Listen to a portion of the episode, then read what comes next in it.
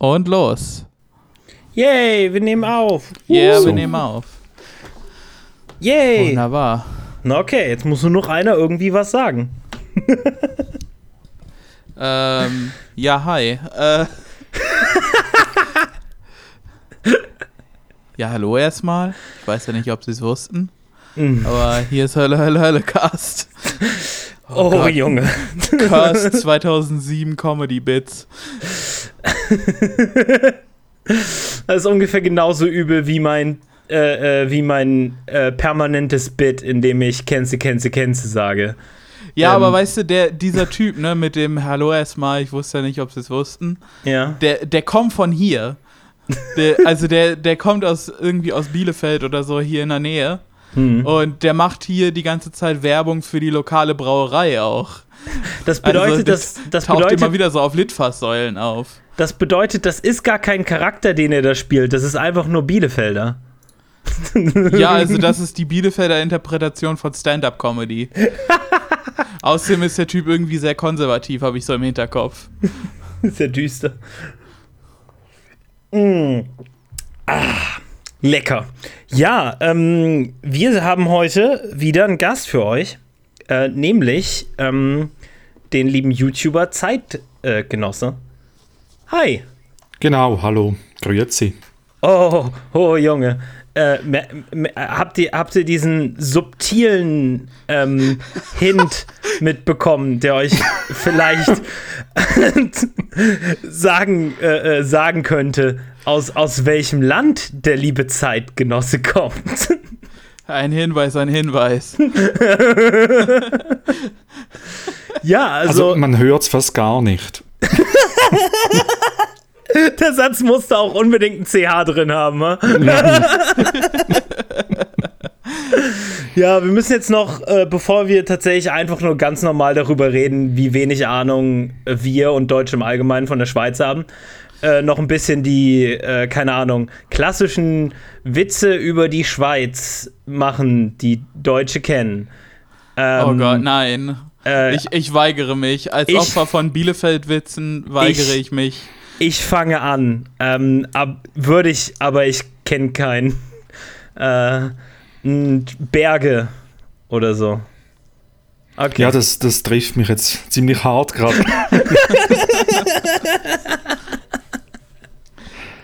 Die, die, Sache ist, die Sache ist, Witze von Deutschen über Schweizer sind halt immer die gleichen. So, Schweizer sind langsam und Schweizer haben das ganze Geld. Ehrlich? und- das mit langsam habe ich noch nie gehört. Ich habe ich hab dann von einem Schweizer mal gehört, dass es nur ein spezielles Stereotyp für Leute aus einer Stadt, ich meine Bern sei, Mhm, ja. dass, dass die sehr langsam seien. Verstehe.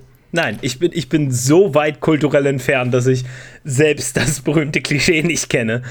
Ich weiß nur von Gold und Bunkern und ähm, Golden ja. Bunkern. ja. ja. Und Minen an der Grenze. Ja, aber die sind wieder weg. Ah, wirklich? Sagst du wirklich? jetzt so. Ja, ja. Okay, alle, alle Mann, alle Mann, ihr habt's gehört. Also ich bin dafür, wir schicken Christian Lindner vor, um das auszuprobieren. Das, F das FDP-Freikorps. FDP-Minenräumkommando, da sind sie wieder. Ja, ähm, aber lass uns das nicht alles verwirren, denn die Schweiz ähm, äh, äh, hat seine ganz eigene FDP, wie ich gestern gelernt habe. Ach ja, ich bin jetzt sozusagen ein Schweiz-Experte. Ich habe zehn Wikipedia-Artikel gelesen. Zehn Wikipedia-Artikel, okay, das ist mehr als ich über die Schweiz. Siehste, aber, so, so viel ähm, muss ich sagen. aber sollte das mit meinem umfangreichen Schweizwissen äh, nicht ausreichen, haben wir äh, immer noch unseren guten Zeitgenossen. ja also, also über das Thema, da kann ich praktisch stundenlang reden, ist halt das Herzthema schlechthin. Ja, und äh, du tust das ja auch auf deinem YouTube-Channel. Ah, geht Genau, auf den ja. YouTube-Channel. Schö schöne Überleitung. Danke. ja, Red doch da- mal kurz über dich. Was, was machst du so? Ja, ähm, ich mache, wie du richtig gesagt hast, YouTube-Videos und da geht's, äh, also hat nicht so ein strenges Konzept. Ähm, so alles, was ein bisschen Pol Politik, Kultur, Geschichte, halt viel Schweiz, Österreich, aber auch vieles ähm, so vergleichend zwischen Deutschland, Schweiz und, Öster und Österreich. Und ja, gerade so im, im Sozialen gibt es da schon extrem große Unterschiede. Ja, und ähm, ich hoffe, wir bekommen davon heute nur einen sehr kleinen Vorgeschmack. Ähm, denn ich habe den gestern schon bekommen und muss sagen, ich war restlos verwirrt. ich, da, ich dachte, der Hauptunterschied ist irgendwie, ja, äh, starke Kommunen politisch und äh, drei, vier Sprachen. Aber nee, scheinbar, hm. Sche scheinbar ist das doch nicht Deutschland nur höher. Ein kleiner, ja. Wobei ich jetzt aber auch noch äh, sagen muss, ich bin sicher jemand, der ähm, eher die Schweiz in einem positiven Licht er, er, erstrahlen lassen will. Also ich bin jetzt vielleicht nicht so wahnsinnig kritisch, aber ich äh, gibt schon auch vieles, was ich hier sehr, sehr problematisch sehe. Aber Ach. wenn ich so vergleiche, also da, da gibt es in Deutschland schon, da habt ihr wirklich ganz andere Probleme. Ja, und für den zynischen, äh, für die zynische Kritik bist ja auch du nicht hier. Äh, das machen wir. Ja, okay. okay. also du sagst jetzt ungefähr immer zwei Sätze zur Schweiz. Äh, Jan macht einen Witz. Ich mache einen Witz über Jans Witz. Du willst was sagen. Ich unterbreche dich aus Versehen und dann darfst du endlich wieder zwei Sätze zur Schweiz sagen. Deal? Gut. Na.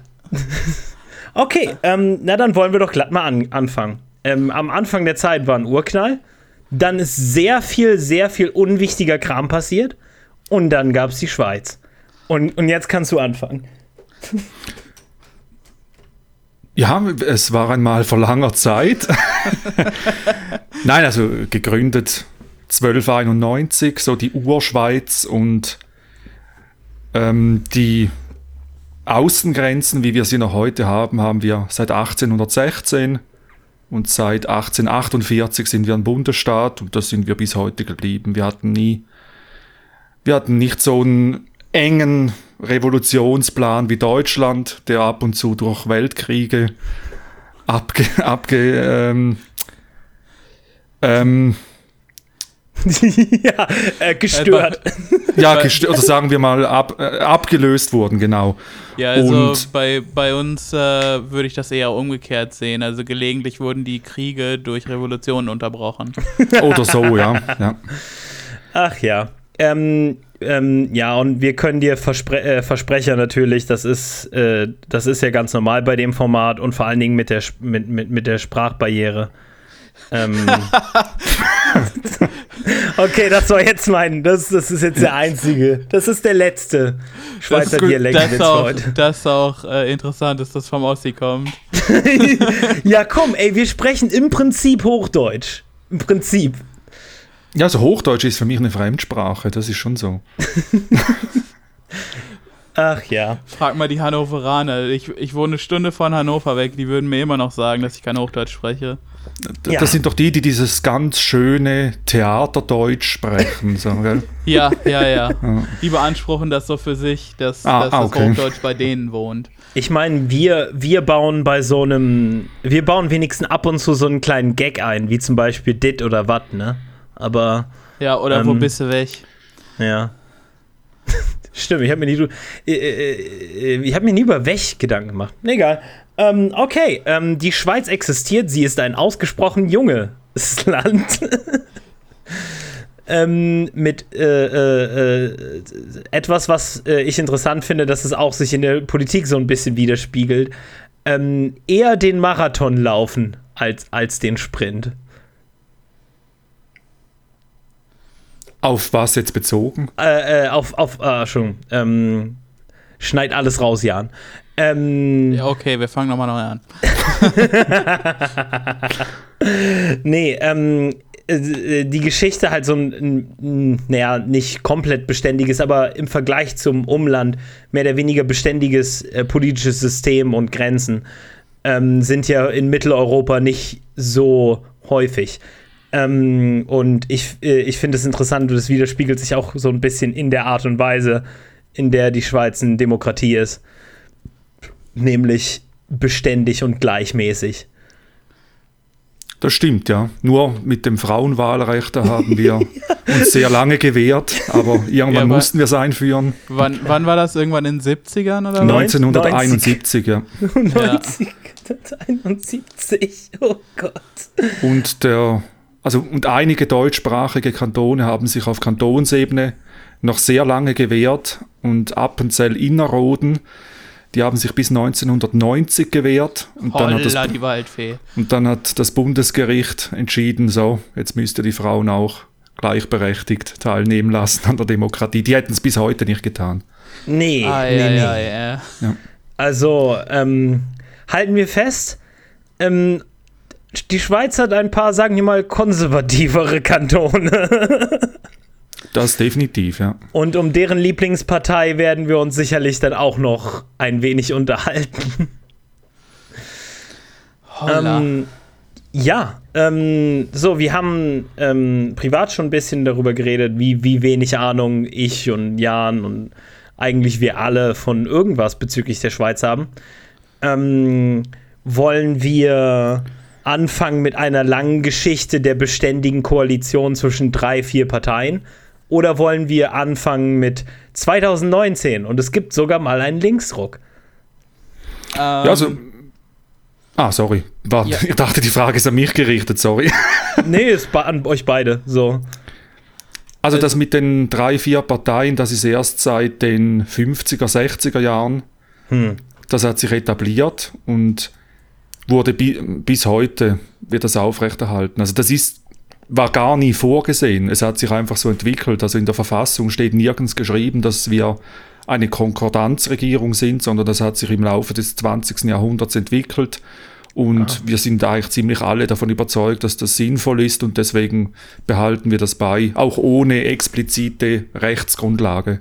Okay, also äh, für, für uns Dummdums, ähm, was ist eine Konkordanzregierung?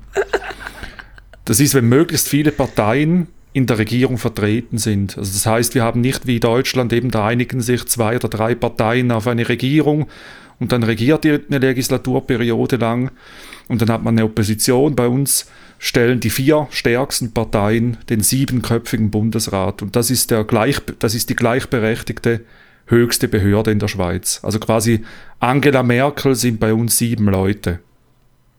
Okay. mhm. Um es so auszudrücken, ja. In, interessant. Also auch, auch weil mit Hinblick jetzt auf die deutsche Geschichte viele Leute sagen würden, dass ähm, die Weimarer Republik auch daran gescheitert ist, dass ungefähr 100 Parteien in der Regierung waren ähm, und es 100 Parteien im, im Parlament gab. Ähm, und, und quasi dieses Argument vorgebracht wird, dass viele Köche den Brei versauen. Und ähm, in, in der Schweiz scheint das ja aus irgendeinem Grund besser zu funktionieren. Ja gut, wir hatten natürlich auch nicht äh, äh einen verlorenen Weltkrieg hinter uns, einen Versailler Vertrag. Zwei, zwei also in der Weimarer Republik. Ach so, okay, gut. und ja, ich glaube, das äh, hatte noch ganz andere Gründe und heute ist es halt schwierig mit der 5%-Hürde. Das, das, kommt ja daher, man will diese Zersplitterung des Parlaments verhindern und ob das sinnvoll ist, das weiß ich nicht. Wir haben sehr viele Parteien im Parlament, aber es funktioniert trotzdem einigermaßen. Ja, komisch, vielleicht ähm, habt ihr auch gar keine offen faschistische Partei, die das System von innen heraus auseinandernehmen will. Ich meine, äh, faschistisch, hm, vielleicht äh, äh, nicht. Also so keine offen faschistische Partei. Ja, also wir, wir, wir kommen vielleicht dann noch später zur SVP. Mhm. Ähm, müssen wir leider. Ähm, aber äh, ich, nee, ich glaube, so ein Äquivalent zur AfD gibt es nicht. Die Nazi-Partei, meintest du, wäre sehr klein, ne? Ja, die ist, also die ist politisch komplett irrelevant. Die PNOS, Partei National Orientierter Schweizer, also sehr umständlich. Das, ah. die, also die ist komplett irrelevant. Mhm. Ähm, und dann ähm, noch was anderes, was du äh, positiv vorher äh, äh, äh dargestellt hast, nämlich dass ähm, eure äh, sozialdemokratische Partei und eure grüne Partei tatsächlich deutlich weniger scheiße sind als unsere. Ja, also, also scheiße im Sinne von, ich glaube, bei der SPD und bei den Grünen, da kann man ja nicht mehr von linken Parteien reden, wenn man sich in Erinnerung ruft, was die seit der Jahrtausendwende verbrochen haben an der ja, sozialen also, Idee. Gerade, ja. gerade von 2000 bis 2005, die rot-grüne Regierung mhm. hat halt so ein bisschen nachgeholt, äh, was unter Kohl nicht an Neoliberalismus stattgefunden hat. So, so zeitgleich, zeitgleich zur Anglosphäre, wo man Reagan und Thatcher hatte, hatte man bei uns halt Kohl und der hat diese Neoliberalismus-Geschichte nicht ganz so hart mitgetragen wie jetzt Thatcher und Reagan. Und äh, Schröder hat das dann halt alles nachgeholt. Wer hat uns verraten? Äh, so, so, ziemlich jeder. So ziemlich jeder. Ja. Und, und Ökos. Ich hasse euch an eure Birkenstock-Sandalen. Geschrieben aus Plastikschlappen. ja, und das ist halt bei uns wirklich zum Glück nicht so. Also wir haben wirklich noch Sozialdemokraten und Grüne, die den Namen verdienen und also wenn unsere SP oder die Grünen sowas machen würden wie die Grünen und Roten in Deutschland, dann würde es diese Parteien in der Schweiz nicht mehr geben. Bin ich 100% überzeugt. Also würde man die dann einfach nicht mehr wählen oder würden die sich quasi ja. äh, auflösen, mehr oder weniger wegen internen Kämpfen? Nein, die, die würde man nicht mehr wählen. Wofür? Wo, also wenn ich, wenn ich äh, wenn ich äh, soziale Alternativen will und die bieten das nicht mehr, nachweislich nicht mehr, dann werden die nicht gewählt. Ähm, da sind die Schweizer vielleicht ein bisschen schneller als wir Deutschen. Wir Deutschen hören die SPD so über die nächsten 20 Jahre nach Agenda 2010 aufzuwählen. Ähm, was heißt hier schneller? Ich glaube tatsächlich einer der Hauptfaktoren für die Schweiz. Ich glaube, wenn man es politisch beschreiben sollte, äh, könnte, dann wäre es vielleicht weniger schnell, sondern eher tatsächlich gleichmäßiger, langsamer. Ähm, äh, lass uns doch mal zu dem äh, ähm, äh, äh, äh Koalitionssystem äh, zurückzukommen. Ähm, wir hatten darüber geredet, dass dadurch zwar die konservativen Parteien beständig in der Regierung dabei waren, aber eben auch die, die Sozialdemokratische Partei. Ja. Ähm, und ähm, wie meinst du, hat sich das äh, in zum Beispiel für den Sozialstaat ausgewirkt? Also als 1848 der Bundesstaat gegründet wurde, da bestand der gesamte Bundesrat ausschließlich aus der FDP. Also unserer FDP, der Freisinn, der Schweizer Freisinn. Dann später kamen die Christdemokraten dazu, dann kamen die Vorgänger der SVP dazu und dann irgendwann noch die Sozialdemokratie. Und durch dieses Gleich oder durch dieses, durch diese ausgleichenden Kräfte war es gar nicht möglich, dass irgendeine ideologische Gemeinschaft, die jetzt gerade aus welchen Gründen auch immer eine Mehrheit hat, einfach vormarschieren kann und alles bestimmen kann und ideologisch in eine Ecke wirtschaften und politisieren kann. Das war nicht möglich. Und man hatte immer irgendeine, irgendeine ausgleichende Kraft. Zumindest seit es diese Konkordanz Regierung gibt. Hm. So, und es gab äh, dann in der Schweiz keinerlei Push äh, in Richtung Privatisierung und, und generellem Neoliberalismus, wie es das hier äh, in den 80er Jahren gab? Doch, den gab es auch. Also wir hatten schon auch im Gesundheitssystem und ähm, auch, auch was Ökonomisierung von Staatsbetrieben betrifft, also das geht nicht einfach an uns vorbei. So ist es leider dann doch nicht. Aber in einem anderen Maß und in einem anderen Tempo vor allem. Hm. Gerade wenn ich, wenn ich das mit Österreich und Deutschland vor allem vergleiche, dann sind das einfach andere Dimensionen und Deutschland ist da immer so ein bisschen mit einer ganz anderen Intensität dahinter ja. als die Schweiz. Oder lass uns noch mal ein bisschen historisch weiter zurückgehen ähm, dieses System kann auch daran, äh, dazu geführt haben, dass es eben nicht wie im, in Österreich zum Beispiel zu einer faschistischen, ähm, kleinnationalen äh, äh, Lösung kam, ähm, mit dem Austrofaschismus oder dass es eben nicht wie in Deutschland zu dem äh, an, zu irgendeiner Art von Anschlussfantasien oder so kam. Ähm, äh, aber ähm, führt das auch dazu, dass es eben, wenn du meinst, dass es keine einzelne ideologische äh, Richtung gibt, die sich durchsetzen kann. Es verhindert vielleicht das größte Übel, es verhindert vielleicht, dass äh, das Neoliberalismus das Land so komplett vernichten kann. Aber siehst du es auch als ein Hindernis für zum Beispiel linke Reformpolitik? Das kann es, ja. Mhm. Auf jeden Fall.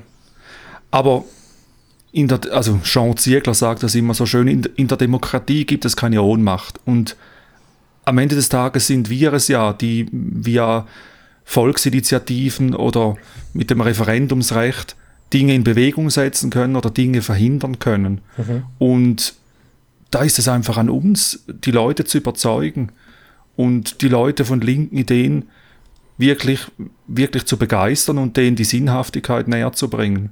Mhm.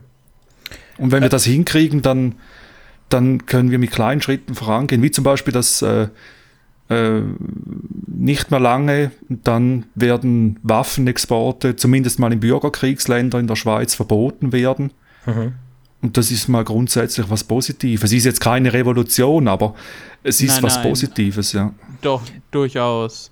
Und ähm, vielleicht kannst du da noch mal kurz drauf eingehen, wie das aussieht mit, mit diesen äh, mit dieser Referendumsgeschichte und mit den, mit den Bürgerinitiativen oder wie hast du das genannt? Ja, Volksinitiative. Mir wurde gesagt, ich soll auch mal auf ein Video verweisen. Auch dazu habe ich mal ein Video gemacht über die ja. Volksinitiative und das Referendum. Ja, ja nee, sei, sei, sei, stolz auf deine Arbeit. Ja.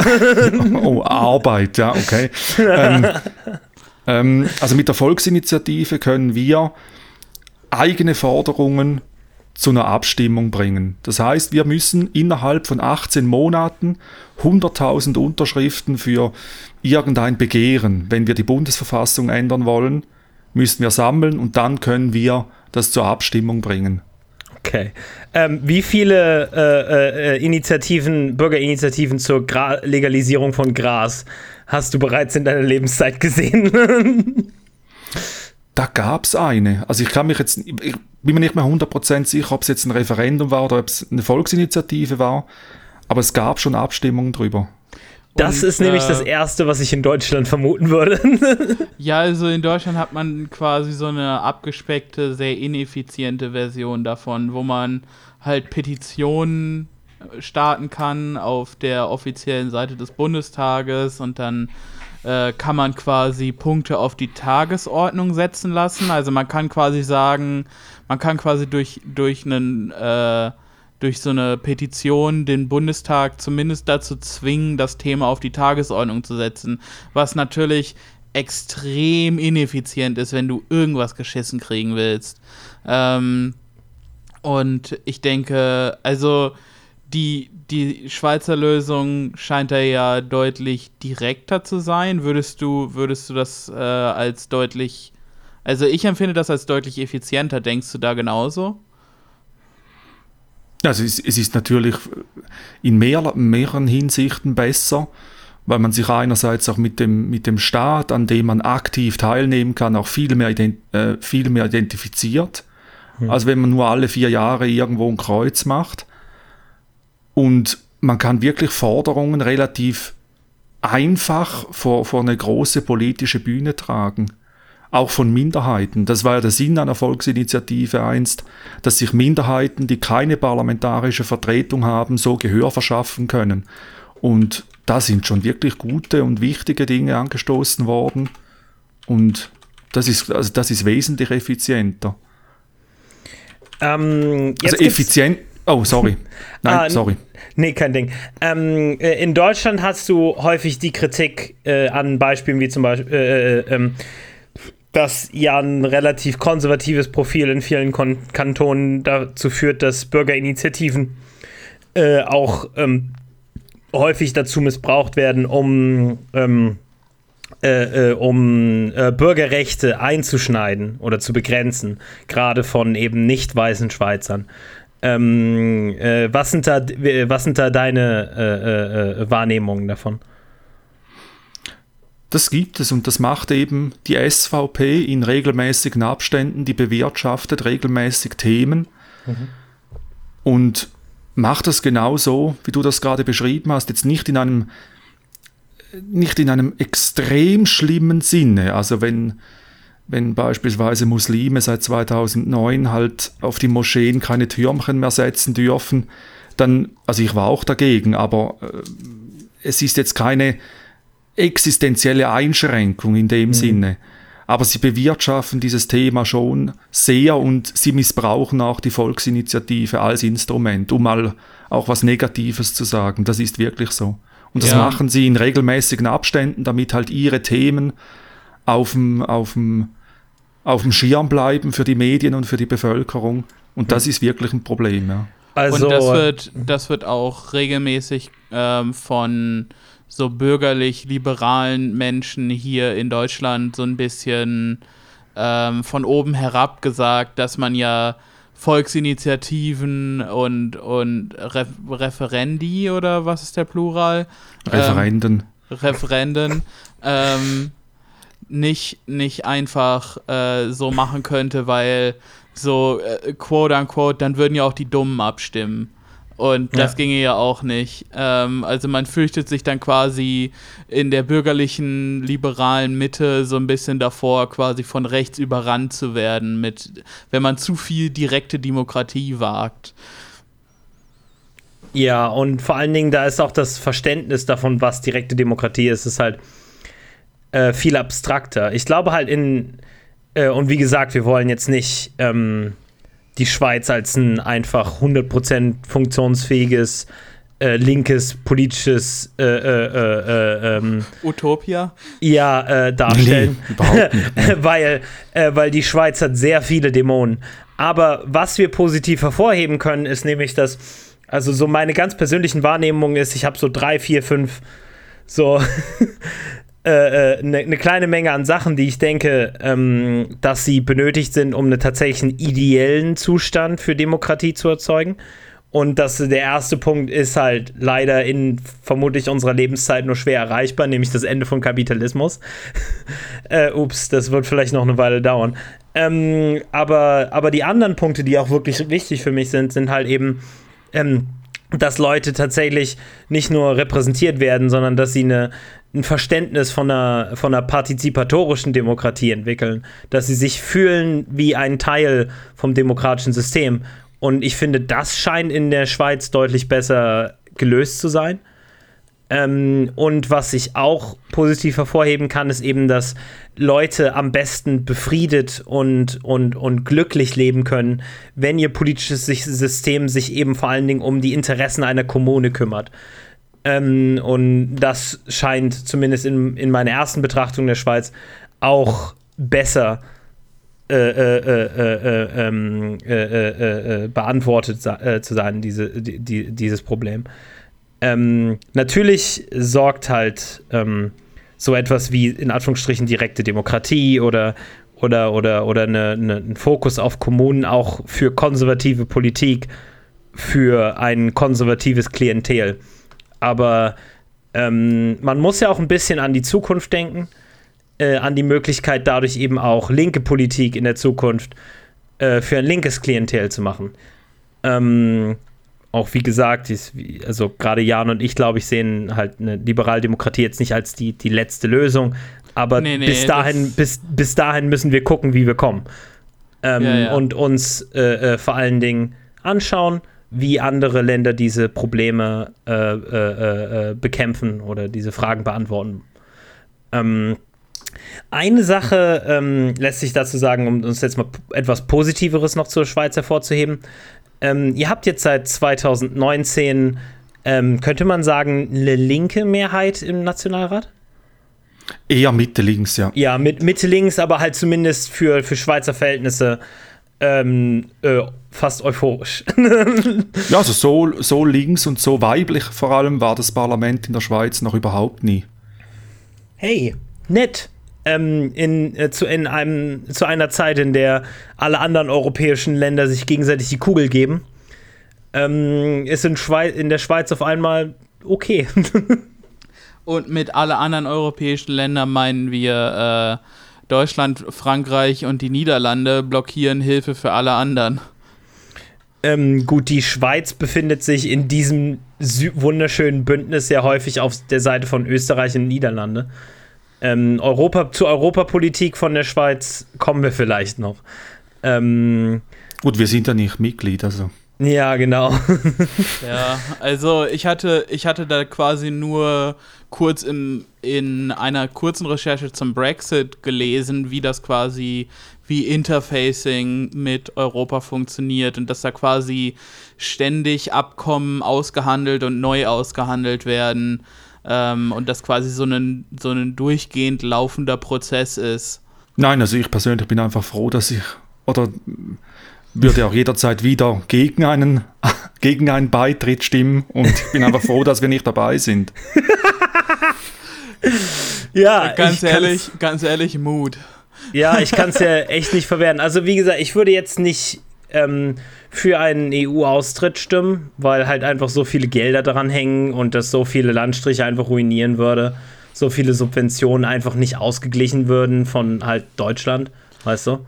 Ja, also Aber ich, ich glaube, ähm, unser Genosse Sven West auf dem Discord hat das äh, genau richtig ausgedrückt, äh, als er sagte, dass ähm, er kein EU-Reformist ist, also kein nicht, nicht daran glaubt, dass man die EU in etwas Gutes reformieren kann, aber er auch nicht, äh, nicht zu, zu, zu äh, rechtskonservativen Konditionen aus der EU austreten will.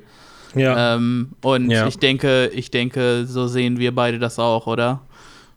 Ich, ja, ich kann mich da nur zu, äh, ich, ich kann mich da nur anschließen. Ähm, und ich denke, die, die Schweiz mit seinem ganz speziellen, sagen wir mal, Profil ähm, hat auch überhaupt kein Interesse an, an EU-Mitgliedschaft.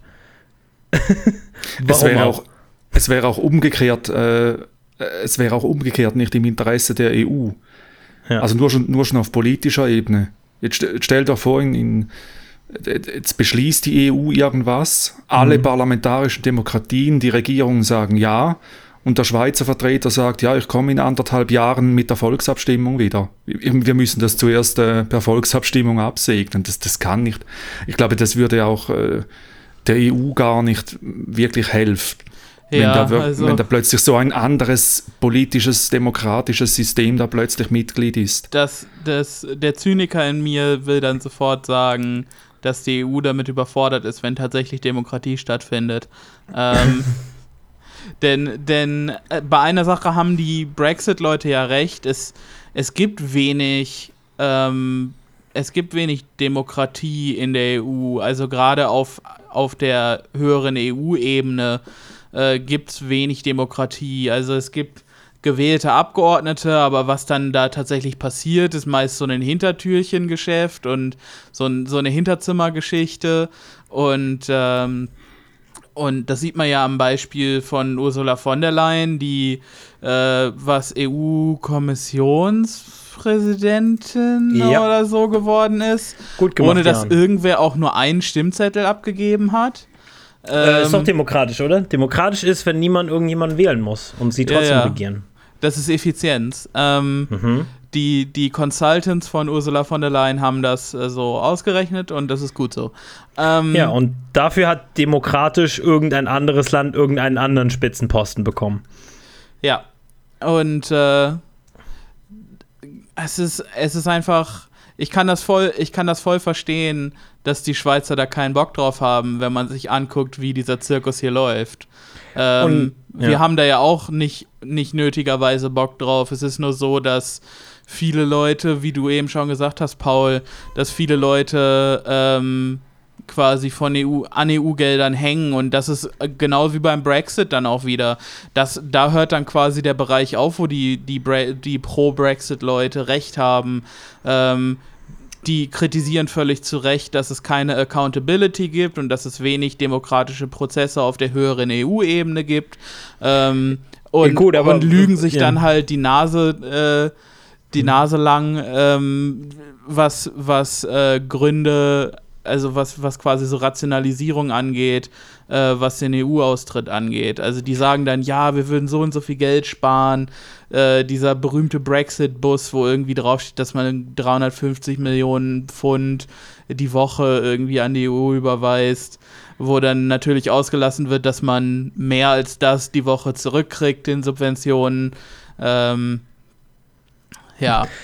Ja, äh, und, und, und natürlich muss man noch dazu sagen, dass halt ähm, das alles immer eher eine Form von, von, von Patriotismus, äh, rechtspopulistischen Nationalismus ist. Ja, klar. Als tatsächlich eine, ähm, ab, äh, als tatsächlich eine fundierte Kritik der EU, aber wie gesagt, in, in, in, in Teilen lässt sich zumindest, äh, in, in, in, in Teilen muss man da nicht unbedingt zustimmen. Es gibt ja auch eine Art, es gibt ja auch eine linke Kritik an der EU. Und selbst wenn wir jetzt zum Beispiel ähm, über sowas reden, was, wie gesagt, wir uns wünschen, aber gerade leider eben nicht äh, äh, ähm, möglich erscheint, wie Sozialismus. Ähm, ob, ob jetzt Sozialismus einfacher ist, wenn man in der EU ist oder nicht, also das erscheint mir alles sch äh, äh schleierhaft.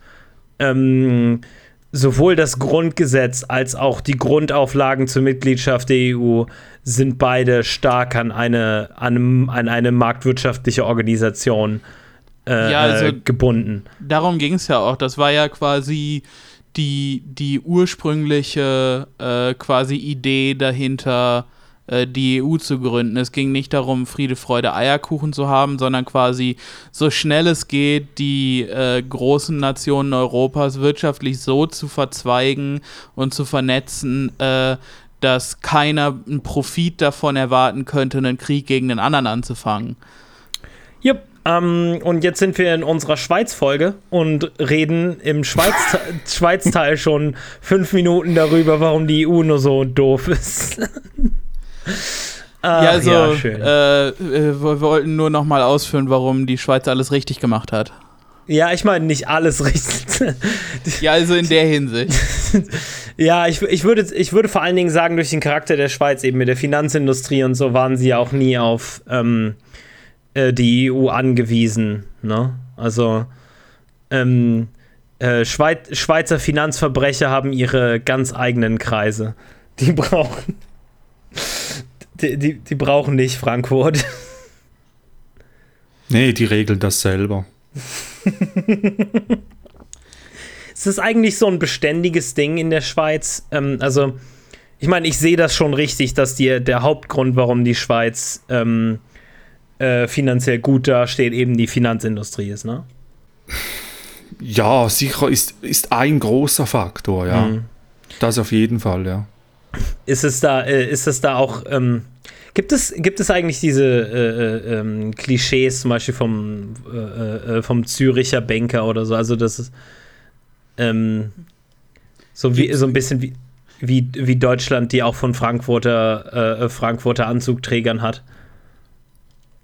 Ja gut, also die, die Zürcher Goldküste, da wo die Schönen und Reichen leben. Also das, das gibt es schon, ja. Mhm. Und da sind diese ganzen Bankenklischees. Aber eben, äh, es gibt auch noch viele andere Industriezweige, die wir haben. Mhm. Und wir, wir haben auch noch ganz andere Dinge. Also das wird also so wie, wie ein vergrößertes Liechtenstein quasi sind, so ist es, so ist es schon nicht. Mhm. Ähm, äh, na dann äh, gehen wir doch gleich mal in die Beispiele. Was wird in, in der Schweiz überhaupt getan? außerhalb von Banken. Also wir haben in Basel eine große, eine große Pharmaindustrie. Mhm. Jetzt zum Beispiel Roche bringt in Kürze so einen Corona-Schnelltest raus. Auch eine Schweizer Firma, die jetzt heiß begehrt sind auf der ganzen Welt. Also diese, diese Schnelltests, also zumindest zuverlässige. Dann haben wir eine relativ große Uhrenindustrie. Oh ja, wow, ja, stimmt. Und das ist auch spannend, am, am weltweiten Uhrenmarkt haben wir nur einen 2% Anteil, was die Stückzahl angeht. 2%, also von allen Uhren. Mhm. Aber was den Wert betrifft, ist der weltweite Uhrenmarkt zu 50% schweizerisch. Einfach äh. weil, weil von uns halt wirklich die, die, die Luxusuhren kommen. teure Uhren. ja, und. Und haben wir Flüchtlingen zu verdanken. Ja, äh, viele Flüchtlinge arbeiten bei euch in Manufakturen, so wie bei in Deutschland häufig in der Landwirtschaft. Also nein, äh, vor ein paar hundert so. Jahren hat das katholische Frankreich die Protestanten, also die Hugenotten, vertrieben. Und äh, die haben dann die, die Uhrmacherei in die Schweiz gebracht, weil viele in die französische Schweiz geflohen sind.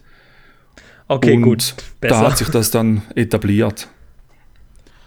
Und Äh, äh, das ist dann, das ist dann quasi, ähm, reicht das, reicht das quasi an, an Jobs aus, um quasi auch, äh, sag ich mal, einfache, äh, im positivsten Sinne einfache Arbeiter genug anzustellen? Oder, weil im Moment klingt das für mich so, als ob die Schweiz hauptsächlich Luxusgüter und Finanzgüter irgendwie äh, quasi produziert oder vertreibt und äh, das ist ja nicht unbedingt ein, ein Feld wie, wie typische Industrie und Schwerindustrie, wo man, wo man haufenweise Leute anstellt. Also das konzentriert sich vor allem Dingen, also die Uhrenindustrie konzentriert sich vor allem auf die französische Schweiz und die Banken sind halt vor allem in den, in den Städten Zürich, Genf vertreten, aber überall sonst gibt es natürlich schon auch so äh, klein- und mittelständische Unternehmen, die Dinge herstellen, die auch äh, in der Metallindustrie oder ähm, Detailhändler. Der größte Arbeitgeber in der Schweiz ist äh, mit der Migro ein Detailhändler, also wie Rewe oder Edeka. Hm. Und ja, und pro Kopf exportieren wir ungefähr so viel wie Deutschland. Okay, ja, Und- dann, dann funktioniert es ja irgendwie. Und ja, also wir haben schon eine relativ diverse, sage ich mal, um das Wort zu bemühen, äh, Wirtschaft. Aber so eine große Industrie wie Deutschland haben wir schon nicht. Das stimmt, ja. Ja, ja ich, wie denn auch? Also, Ja, ja.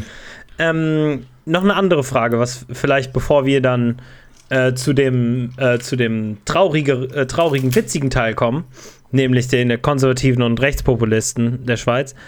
Ähm, wie sieht's aus mit Sozialleistung? Sagen wir mal, ich probiere jetzt in die Schweiz zu ziehen. Also erstmal weiß ich, dass in den meisten Kantonen ein, ein Arbeitsvisum ausreicht. Ja?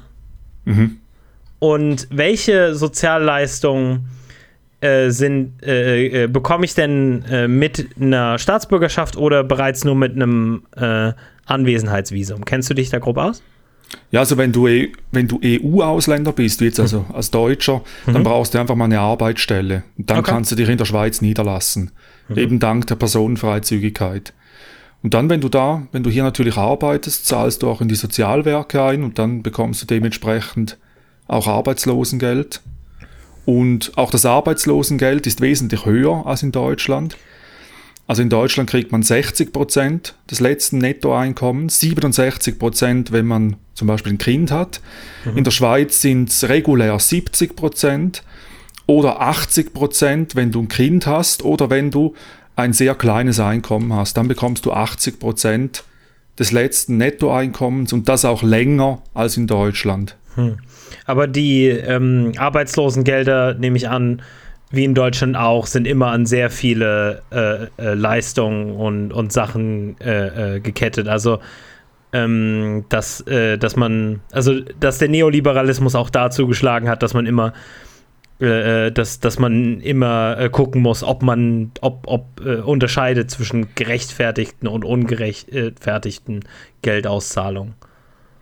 Also stimmt, man muss natürlich die Auflagen der, der, des RAF, sagt man bei uns, also bei uns heißt das ja äh, irgendwie beim äh, Arbeitsamt, die muss man natürlich erfüllen, Bewerbungen schreiben, nachweisen, dass man sich bemüht um eine Stelle. Das muss man machen, ja. Das ist dann vermutlich ungefähr genauso stressig wie in Deutschland. Ja, Ähm, äh, wo wir im Prinzip, ähm, ähm, ich meine, wir, wir, wir können jetzt noch weiterreden oder äh, äh, ähm, gibt es vielleicht noch irgendwelche Sachen, die, äh, äh, über, äh, über die du, speziell vielleicht auch Deutschen, äh, ähm, informieren möchtest, was, was man vielleicht gar nicht über die Schweiz weiß, aber was, was für dich ein, ein, ein wichtiger Punkt ist, warum du eben in dem, warum es dir eben in dem Land gut geht, warum du dich wohlfühlst? Ja, ich denke, wir, wir haben die Auffassung, also unser Wahlspruch heißt ja einer für alle und alle für einen. Und ich glaube, dass wir unsere starken Schultern schon mehr belasten als in Deutschland. Mhm. Und wir sind auch bereit, oder zumindest ein bisschen mehr bereit, Solidarität zu leben als in Deutschland. Wenn ich zum Beispiel eben so etwas wie Beitragsbemessungsgrenzen oh ja, bei der Arbeitslosenversicherung oder bei der, bei der, beim Rentensystem, das gibt es bei uns nicht. Das wäre undenkbar. Und ab einer gewissen Höhe des Einkommens zahlst du noch einen Solidaritätsprozent mit drauf. Und das sind Dinge, die, die sind in Deutschland nicht umsetzbar. Und in der Schweiz ist das über viele Parteigrenzen hinweg, also wirklich auch bis in die liberalen Parteien ist das selbstverständlich. Und, hm. Und das würde ich mir auch für Deutschland schon wünschen, wenn ich mir ansehe, dass mittlerweile fast 20 Prozent aller Rentner in Deutschland in Altersarmut leben und dass in der Schweiz knapp 2% sind. Und das wirklich nur, weil wir halt äh, so, auf so einen Unfug wie Beitragsbemessungsgrenzen verzichten und Großverdienern nicht einfach Geld schenken. Und natürlich, also wir könnten natürlich noch mehr machen. Also es ist nicht so, also wir müssen die reichen Leute nicht mit dem Lasso an der Grenze einfangen, weil die alle flüchten möchten. Aber ich glaube, so dieser Wille, zur Solidarität ist in der Schweiz stärker als, als anderswo. Hm. Nee, ich, ich, ich glaube, wenn, wenn, wir da, wenn wir jetzt anfangen würden, darüber zu reden, was alles in der Zukunft möglich wäre und vor allen Dingen auch bezüglich Klimawende, was wir mit internationalen Systemen wie Kapitalismus und im Detail sowas wie dem Internationalen Währungsfonds oder so alles machen müssten, da könnten wir ewig drüber reden, aber ja, um, um, um, jetzt einfach nur mal ähm, anzuschauen, wie die Schweiz funktioniert und ähm, wie es mit den Sozialleistungen in der Schweiz aussieht, fühlt sich das immer so ein bisschen an wie ähm, wenn Deutsche auf Amerika oder sagen wir mal wenigstens auf Großbritannien schauen. Also es ist im Prinzip dasselbe System, es ist derselbe ausbeuterische Hintergrund und natürlich dieselbe internationale Belastung dadurch, aber äh, wesentlich mehr fürs Geld. du verstehst, was ich meine? Ja, ja. Ja, ähm, klingt doch eigentlich ganz nett. Ähm, ich kenne nicht ohne Grund ein, zwei Menschen, die in der Schweiz arbeiten, aber in, der Do in Deutschland Brötchen kaufen, ähm, weil ähm, scheint sich zu lohnen. Ja gut, ist natürlich eine einfache Rechnung. In einem Hochlohnland arbeiten und in einem Niedriglohnland leben. Ja. Oder, nied oder, in einem Niedrigpreisland leben. So. Ja, wir, wir, wir Deutschen ähm, haben es nicht so mit äh, Preise, die reflektieren, was das Ding eigentlich wert ist. Das ist. Ja, weil dann ähm, Leuten halt auch schnell das Geld ausgehen würde, ne? Ja, und gleichzeitig, weil das ähm, in, in der Effiz also in tatsächlichen Idealfall bedeuten würde, dass man zum Beispiel Milchbauern genug Geld gibt für ihre Milch. Und das, das geht auch nicht. Ähm, wie, viel, ah, ja. wie viel kostet bei euch ein Liter Milch? Nur so Interesse halber. Ah, das ist unterschiedlich. Je nach Qualität. Sagen wir einfach wirklich die, die billig Discounter-Milch. Ah, die kostet nicht viel. Die ist, die ist auch zu billig. Auch bei ja, uns. Okay, gut. Ich meine, ich, bei, ich meine, bei uns liegt die so bei 70 Cent für Vollmilch oder so. Ich glaube, ich, ich, glaub, ich krieg Milch für 50 Cent pro Liter. ich habe länger nicht mehr nachgeguckt, aber das ist. Also, es gab ja dann bei uns auch Stress, weil Milch dann irgendwie unter 50 Cent der Liter verkauft wurde. Und ja, äh, ja das war halt war halt vor ein paar Jahren ein Riesenthema und soweit ich das verstanden habe, ist, sind wir fast schon wieder da, wo es schon wieder bas wo es schon wieder ein ja. Thema werden könnte. Mein, mein, kleiner Tipp zum Abschluss dieses kleinen Extra-Diskurses ist, schaut euch nicht die Suizidraten unter Bauern an. oh nein. Und vielleicht noch auch, äh, wenn wir gerade bei der Milchwirtschaft sind, also das ist auch noch interessant bei der Schweiz von, von 1977 bis 1998, also noch gar nicht lange her, mhm. war die komplette Schweizer Milchwirtschaft, komplette Planwirtschaft. Da hatte jeder Schweizer Milchbauer ganz klare Kontingente, wie viel er produzieren muss. Und das hat immer reibungslos funktioniert. Nicht nur für uns als Konsumenten, sondern auch für die Bauern. Ich. Und, das, und das wurde dann, also von 1998 bis 2009 war es dann noch teils mit Kontingenten und dann liberalisiert. Leider. Und äh, viele Bauern, vor allem Milchbauern, würden sich die Zeit wieder zurückwünschen mit den Kontingenten. Ja. Also es ist ja. fast so, als ob äh, Planwirtschaft gar keine so schlechte Idee sei. also, ja, wir, ja, wir hatten nie, also in den 20 Jahren, als es wirklich komplett planwirtschaftlich organisiert war, hatten wir nie eine Milchknappheit. Das hat wunderbar funktioniert. Also, ja. Ja, das ist genauso ein bisschen wie, also ich meine, äh, Knappheiten gab es in der DDR genug, das will ich jetzt nicht vergleichen. Aber zum Beispiel, wenn Westdeutsche über, äh, über ähm, äh, äh, Klopapierknappheiten immer geredet haben, bevor der Corona-Krise, wo sie auf, aus irgendeinem unerfindlichen Grund aufgehört haben, über Klopapierknappheiten in der DDR-Zeit zu reden. Ähm, und ich habe mich immer mal informiert, ob es tatsächlich Klopapierknappheiten gab oder Butterknappheiten oder Brotknappheiten, also so Sachen, die tatsächlich halt den alltäglichen Bedarf gestört haben. Und ich habe bis jetzt irgendwie davon einmal gehört, Klopapierknappheit in den 70ern in Rostock. Und das ist das Einzige, das was ich gefunden habe. Äh, ja, na klar, war alles halt. Äh, nee, ja, nee äh, also Planwirtschaft ich, voll okay. Ich, ich glaube, Planwirtschaft äh, wird gerade gerade hier in Deutschland so, weil, weil das sofort mit der DDR assoziiert wird, quasi genauso abgestempelt wie die DDR als Ganzes, so als funktioniert nicht. Es darf nicht funktionieren. Wenn keiner, wenn keiner Milliarden dran verdient, dann darf es nicht funktionieren. Ja, ja. Das, das ist ja auch so die Sache, ne? Mhm. Aber ähm, wir hoffen trotzdem, äh, dass die Schweiz äh, irgendwann ähm, ihre zentralen Kompetenzgebiete von, ähm, lass es uns zusammenfassen, Finanzen, ähm, Luxusuhren, äh, Pharmaindustrie, Metallindustrie und ähm, Milchindustrie ähm, irgendwann mal wieder in seinen tatsächlichen eigenen Händen halten kann. Ähm, ich möchte aber Jan jetzt speziell foltern Zeit. Oha, ähm, na. Äh, äh, was meinst du, was meinst du, mein, mein, mein, mein guter Schweizer Genosse? Wollen wir, wollen wir einfach mal anfangen damit, dass wir dem Jan das Logo von der SVP schicken? Ah, ja, gut, von mir aus, ja. oh Gott. Okay, ähm, äh, weißt du was? Äh, erzähl doch mal dem Jan währenddessen ein bisschen was davon, was die SVP ist. Also, ich muss jetzt auch der Fairness halber sagen, wenn ihr irgendeinen anderen jetzt hier hättet, der würde auch sagen, ja, die SVP ist äh, ungefähr so wie die AfD, äh, mhm. faschistisch oder was auch immer, aber mhm.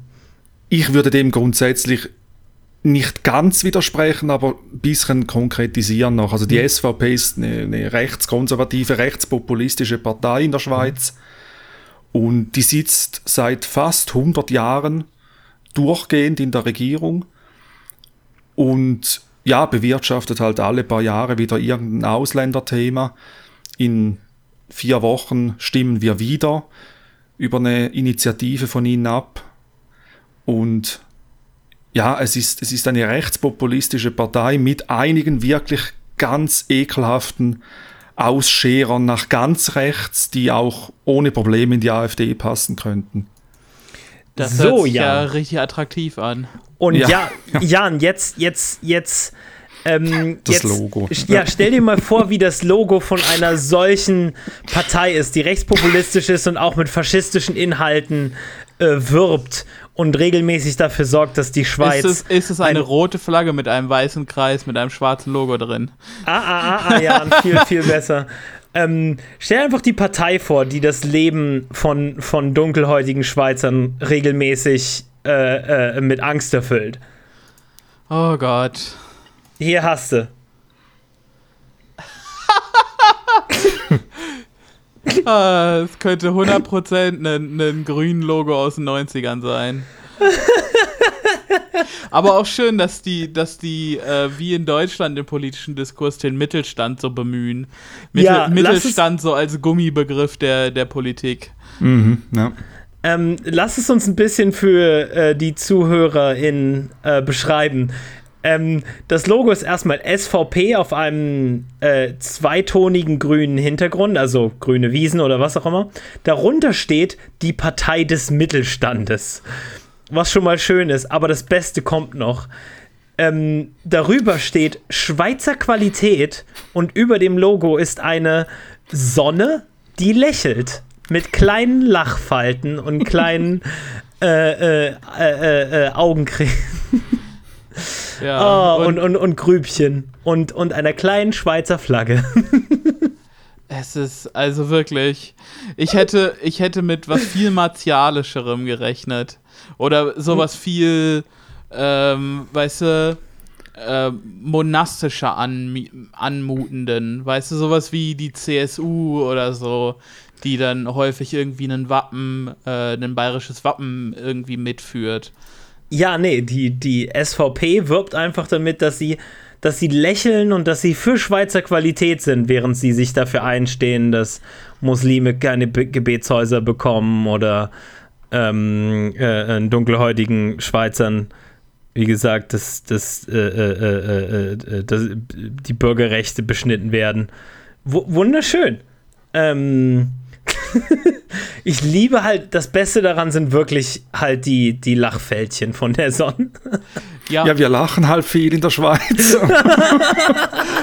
und auch dieser, diese Schweizer Qualität daneben, das ist so. Ja, da fehlt nur, noch, fehlt nur noch, dass es so, so fake wie ein Stempel aussieht.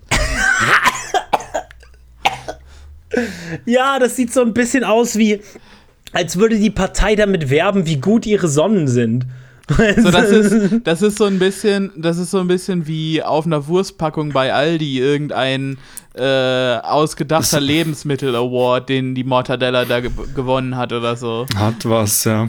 Ich, ich, würde, ich würde so weit gehen und sagen, dass die Billigmarke von Lidl wesentlich besseres Graphic Design hat als diese Partei. Ja, doch, Dulano fetzt. ja, eben. Ähm, gut, aber stellt sich heraus, ihr Logo ist nicht mal das Peinlichste an ihnen. Ähm, ups. Ähm, sie sind immer noch, also trotz des Linksrucks, sagen wir mal, im Nationalrat, ähm, äh, sind sie immer noch mit einem gewissen Abstand die stärkste Fraktion. Ähm, Ja. äh, was wie gesagt sich nicht komplett auf, die, also was sich nicht so direkt auf die Regierungsarbeit äh, äh, ähm, Arbeit auswirkt, wie zum Beispiel in Deutschland, aber das ne, sicherlich trotzdem dafür sorgt, dass ähm, die Schweiz deutlich konservativer und, und, und, und, und, und menschenunfreundlicher ist, als sie sein könnte. Ähm, aber wir wollen, glaube ich, heute vor allen Dingen über zwei Sachen reden, nämlich das eine, was ähm, äh, du bereits angekündigt hattest, ähm, mit dem äh, äh, mit äh, mit der mit der Volksentscheidung äh, äh, hier in wie, wie hieß das nochmal in, in, in, in vier Tagen das was sie Also in, äh, in vier Wochen, am in vier Wochen, 27. genau, ja. September über die Begrenzungsinitiative. richtig die Begrenzungsinitiative und das andere ist ähm, eventuell noch was erzählen über eines der sagen wir mal ähm, Mitglieder die du persönlich als besonders rechtsaußen äh, dargestellt hast Ja, so schlimmer geht es wirklich nicht. Das, also der, der macht einem Höcke wirklich äh, ihm, also Konkurrenz auf, auf jeder Ebene.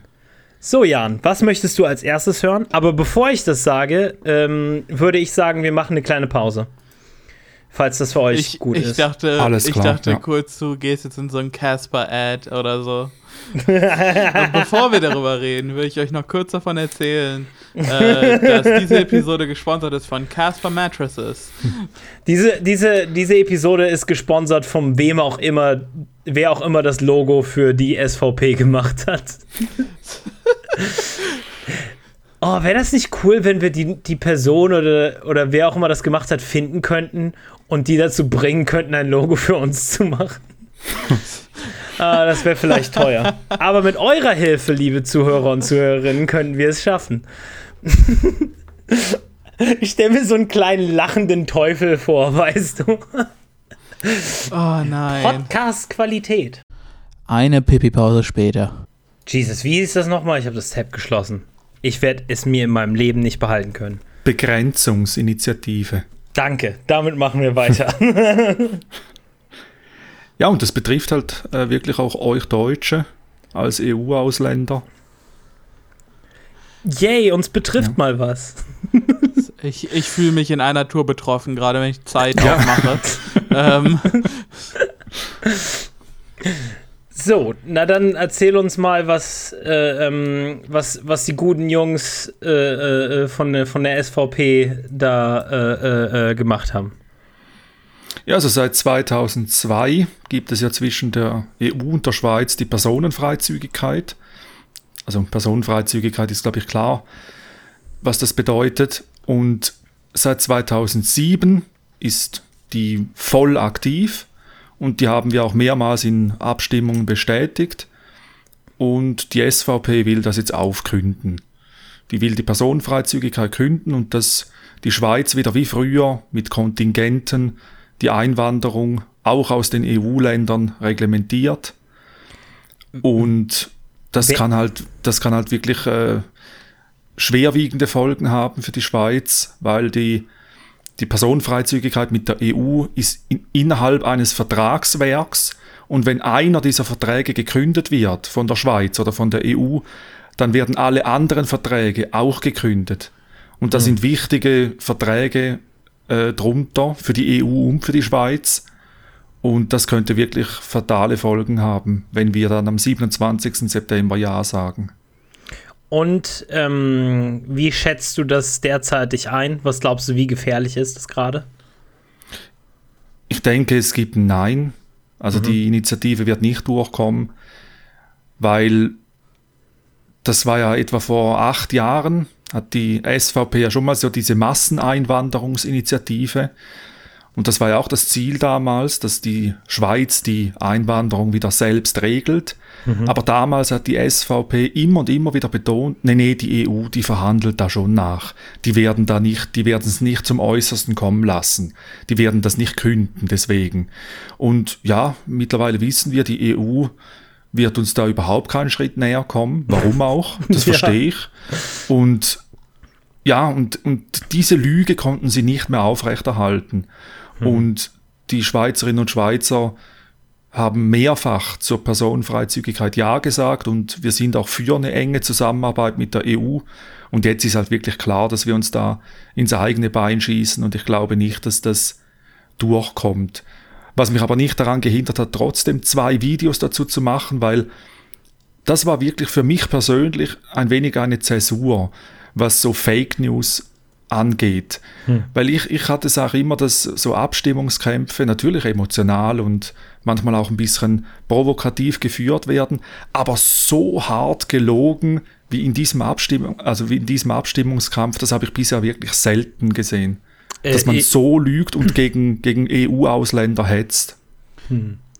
Ähm, sag mal, die Kontingente, werden, wären die denn dann auch in der Theorie oder waren sie ähm, auch länderbezogen? Also gab es Kontingente zum Beispiel für einzelne äh, ähm, äh, Kontinente? Nein, es betraf einfach die, der, der Bedarf, den die Wirtschaft anmeldet. Hm. Und dann gibt es Kontingente, je nachdem, wie viel Einwanderung es braucht. Hm, Also es ist, eine, es ist, ähm, ist noch deutlich mehr als das jetzige Einwanderungssystem in der Schweiz auf Arbeit und auf ähm, die Anforderungen der Wirtschaft konzentriert, als tatsächlich auf ein, ein friedliches Miteinanderleben in der Schweiz. Genau, ja. Und das ist es ja auch mit der Personenfreizügigkeit, weil Ja. ein EU-Ausländer braucht eine Arbeit oder muss sich selber versorgen können. Ja. Erst, dann, erst dann kann er sich hier niederlassen. Also es, es, ist auch, es ist halt wirklich nur, wie ich vorhin oder vor, vor einer halben Stunde etwa sagte, die bewirtschaften halt dieses Thema, damit sie im Gespräch bleiben. Aber es ist, es ist auch völlig irrelevant, ob jetzt, äh, ob, ich, ob jetzt die Wirtschaft Kontingente anmeldet oder ob sie selbstständig rekrutiert. Das, das, am Ende des Tages kommt es auf selbe raus. Ja. Ähm, und für eine tatsächliche Reform äh, des äh, Einwanderungssystems in der Schweiz, was ja häufig auch von sogar von Deutschen kritisiert wird, wo, wo die deutsche Einwanderungspolitik ja schon recht konservativ ist. Ähm, äh, für vor allen Dingen Leute außerhalb der EU. Ähm, und, äh, ist, äh, also für solch eine Reform gibt es ja in der Schweiz, nehme ich mal an, kein wirkliches politisches Kapital. Nee, nee. Hm. Und was, was Deutschland als EU-Vertreter natürlich will, Deutschland und die EU möchten mit der Schweiz dieselbe Personenfreizügigkeit wie die EU-Staaten untereinander. Und da, mhm. da macht die EU macht kein Geheimnis draus. Und das wollen wir halt nicht, dass, dass, dass es wirklich äh, dieselbe Freizügigkeit gibt. Mhm. Und ja, das ist so, das, so der Standpunkt der EU.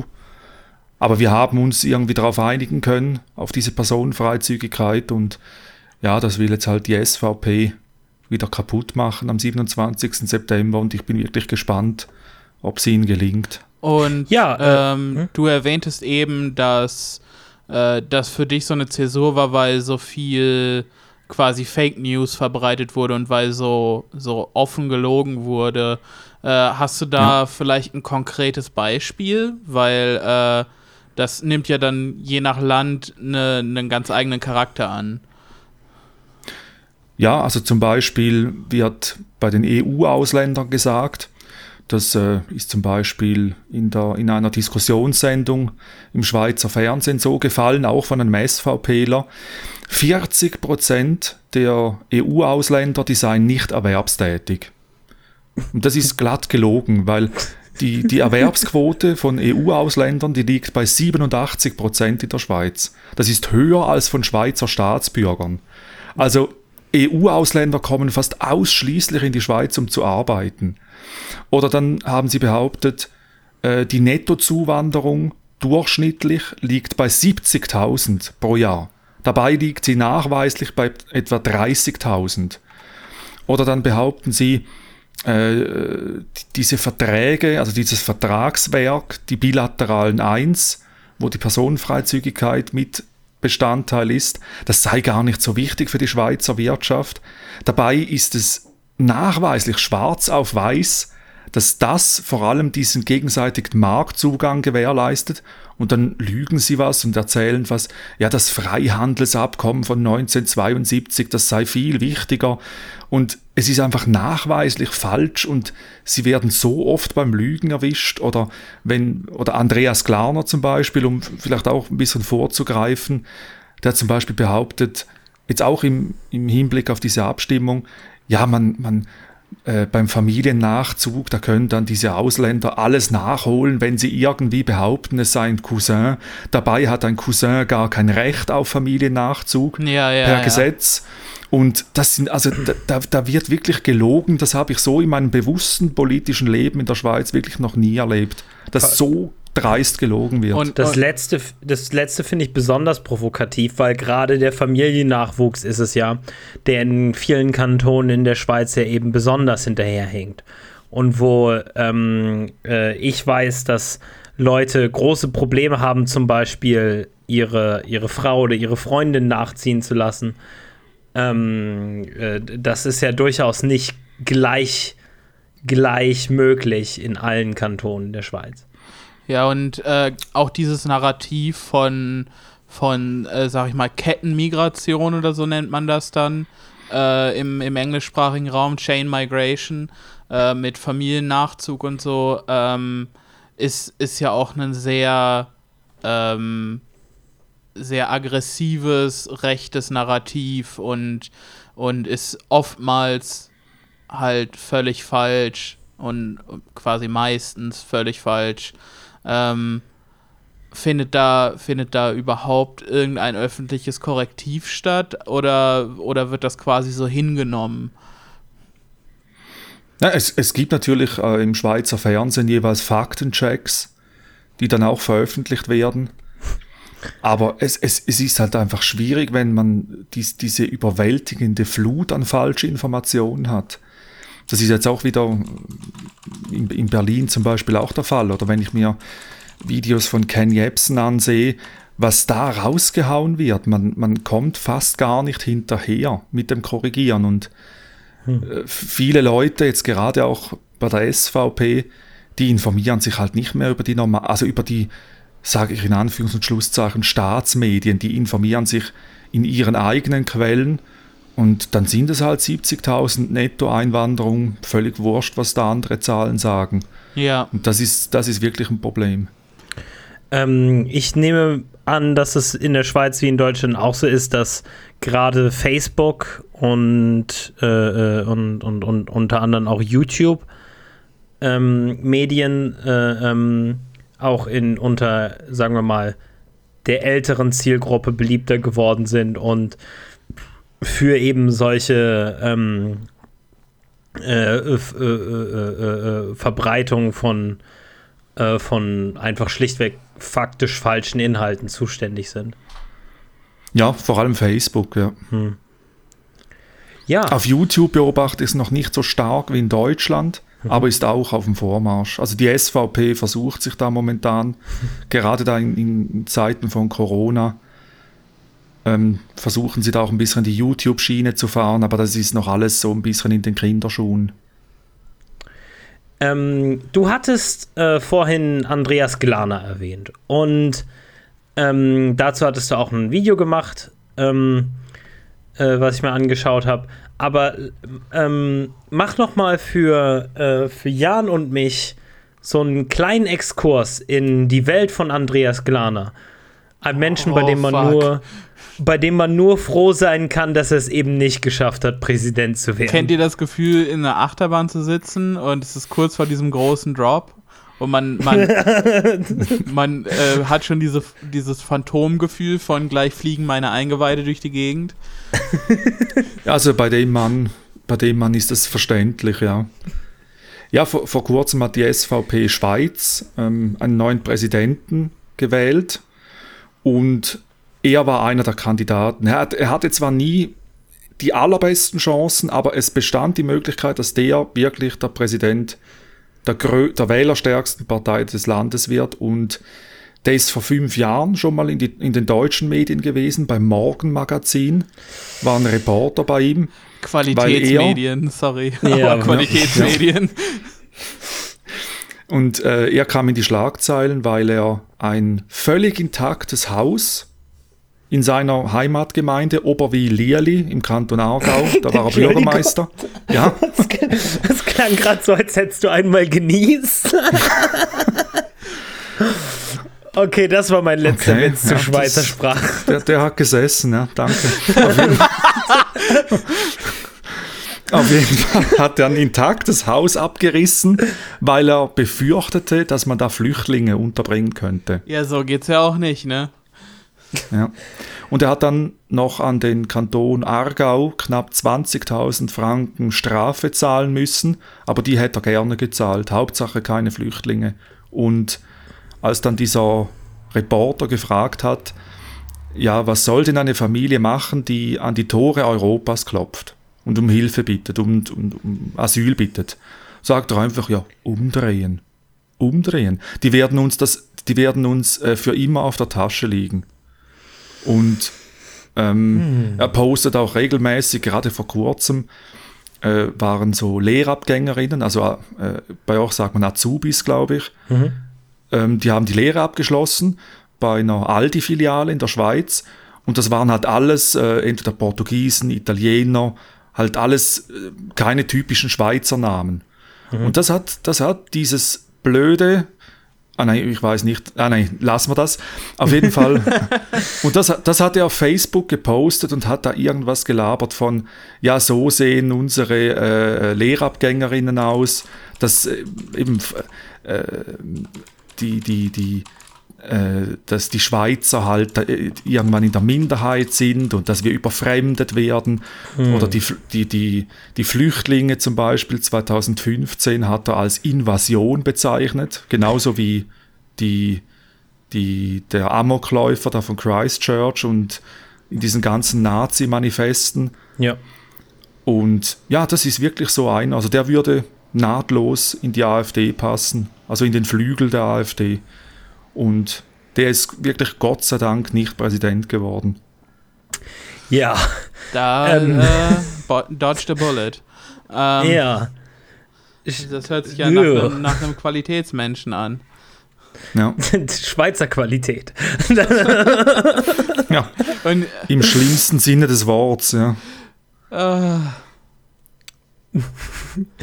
Gibt es noch was anderes, was man zu dem Menschen wissen muss? Oder war das so ziemlich der Auswuchs des Übels? warte, warte, warte, warte. Ich, äh, ich orakel jetzt kurz, dass er irgendwie einen Sohn hat, der äh, nichts auf die Kette bekommt, aber aufgrund des Gelds seines Vaters ähm, irgendwie Versuch um Versuch starten kann, irgendwelche Leute um ihr Geld zu bringen. Über die Familie weiß ich jetzt wirklich gar nichts von ihm, muss ich jetzt Wie, gestehen. wie heißt der Ich Mensch google- nochmal? Andreas Glarner, Sohn. Ja, genau. Ja. Und er selber ist natürlich äh, Unternehmer, Multimillionär Oh, Natürlich. natürlich. Privates. Äh, und, und er kriegt dann auch regelmäßig Fanpost von, von reaktionären Idioten, die dann sagen, ja richtig, wie er mit diesen Parasiten umspringt. Und das war bezogen auf Sozialhilfeempfänger. Und Cool. das ist Wahnsinn. Einfach Wahnsinn. Es cool, hat keinen cool, cool. Sohn, aber zwei Töchter. Ah, was haben die Töchter verbrochen? Die nee. Namen stehen Nee, also nicht, ich wir- kann es jetzt nicht nachgucken. nee, nee, wir glauben nicht an die Erbschuld, aber wir haben die Erfahrung gemacht, dass bei jedem von diesen reichen, reaktionären Arschlöchern immer irgendwo noch ein Sohn ist, der, keine Ahnung, professionell Mini-Skateboards oder Hawaii-Hemden verkauft. Ja, ähm, Ja. also ich kann da auch nur eine der letzten Trash Future Episoden empfehlen. Die ist aufgeteilt in zwei. Eine ist äh, umsonst, eine ist auf dem Patreon-Feed, ähm, wo sie über den Sohn von Margaret Thatcher reden, der äh, aus Jux und Dollerei in Afrika einen Coup irgendwie gestartet hat, weil er auch mal irgendwas Erfolgreiches machen wollte. Okay. Hat natürlich nicht geklappt und ist ins Gefängnis gegangen.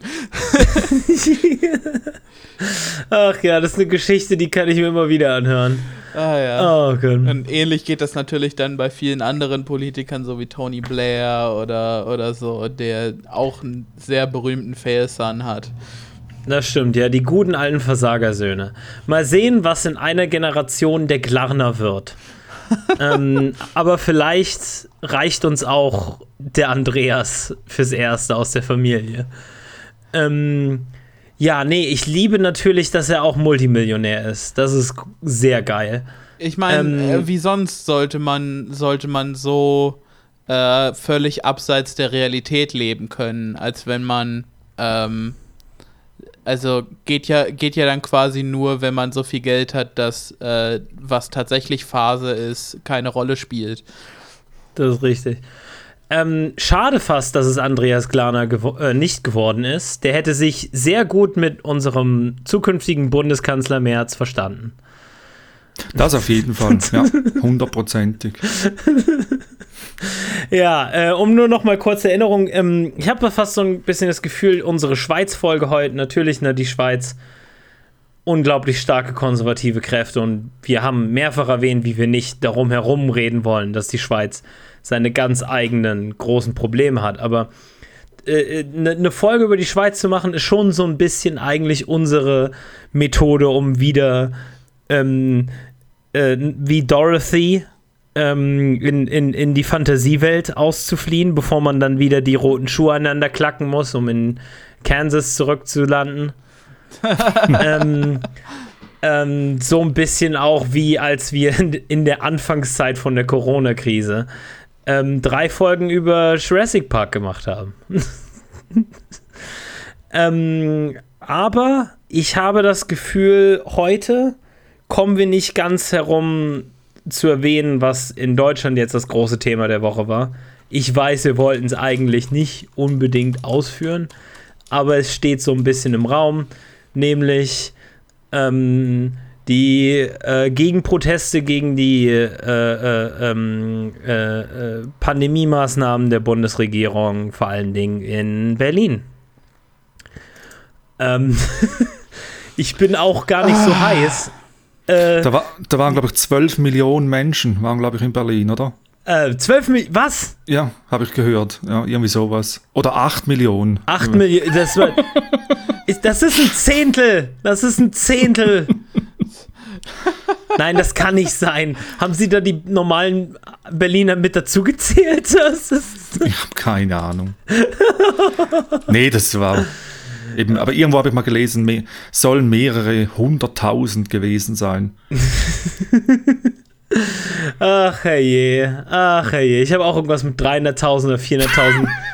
Einfach es, es, es ist mir jetzt Sag auch mal, egal. Wo lest ihr diese die Zahlen? Seid ihr bei Attila in der Telegram-Gruppe?